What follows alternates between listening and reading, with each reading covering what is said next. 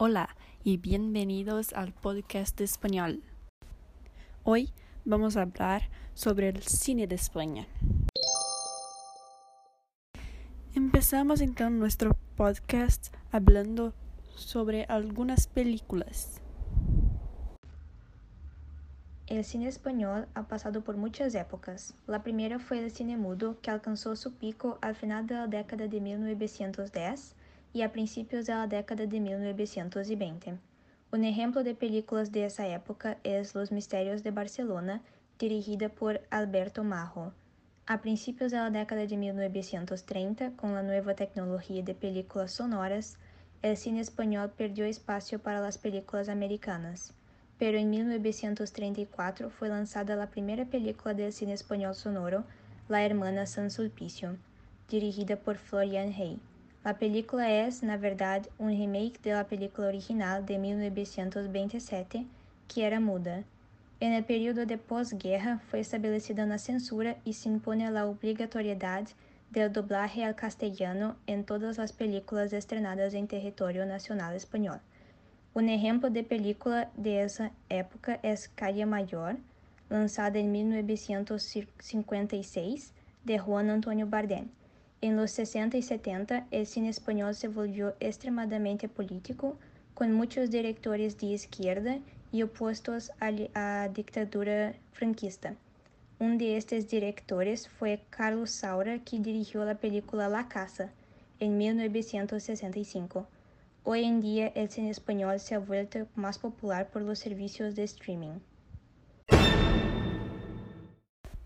Y ahora yo voy a hablar de dos películas más recientes que son muy buenas. La primera se llama Durante la tormenta. Ella fue hecha en 2018 y cuenta la historia de una mujer llamada Vera que tiene la oportunidad de salvar la vida de un niño que vivió en su casa hace 25 años pero cuando ella salva a este niño de la muerte, su hija desaparece. Entonces la historia cuenta sobre la busca por ella.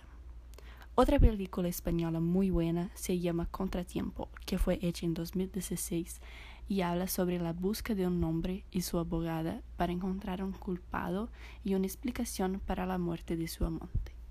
Estas dos películas están en Netflix y son muy buenas. Ahora vamos a hablar de algunos actores y actrices españoles famosos. Un actor que pienso que todos conocen es Antonio Bandera, que ha hecho varias películas famosas como Zorro y Los Mercenarios, y es conocido mundialmente. Hay también Javier Bardem, que también ha hecho muchas películas, y Álvaro Morti, que se quedó muy conocido por la serie española La Casa de Papel, pero ya ha hecho muchas otras películas.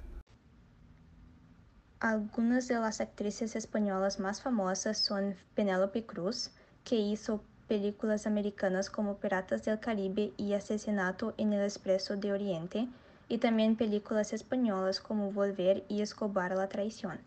Ursula Corberó, mejor conocida por interpretar Tokio en la serie La Casa de Papel, y por último Sarah Montiel, una actriz que se destacó en Hollywood durante la considerada Golden Age del cine americano en las décadas de 50 y 60. Es considerada la más grande actriz de habla hispana de su tiempo. Hoy en día, la España también se ha destacado por sus series disponibles en servicios de streaming y en la TV.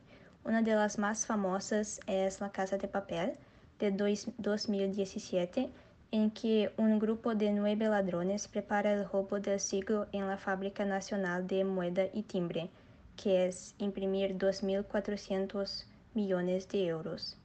Uh, la serie Gran Hotel de 2011 es sobre el Gran Hotel, uno de los más lujosos de España, y esconde secretos oscuros. Julio, el personaje principal, Empieza a trabajar en el hotel para investigar la desaparición de su hermana, pero termina involucrándose con un huésped rara. Otra serie española muy buena se llama Vivir sin permiso. Ella fue hecha en 2018 y cuenta sobre un capo de la droga de Galicia que, por sufrir de Alzheimer, planea retirarse y encontrar un heredero para comandar su organización. Y esta serie representa muy bien cómo es el mundo del narcotráfico y los crímenes y esquemas que son hechos. Otra serie española muy buena es Tiempo de Guerra, que fue hecha en 2017, pero se pasa en 1921. Y esta serie cuenta sobre enfermeras de la élite de Madrid que van para África para salvar a los soldados que luchan en la guerra rife. Y es una serie muy buena también.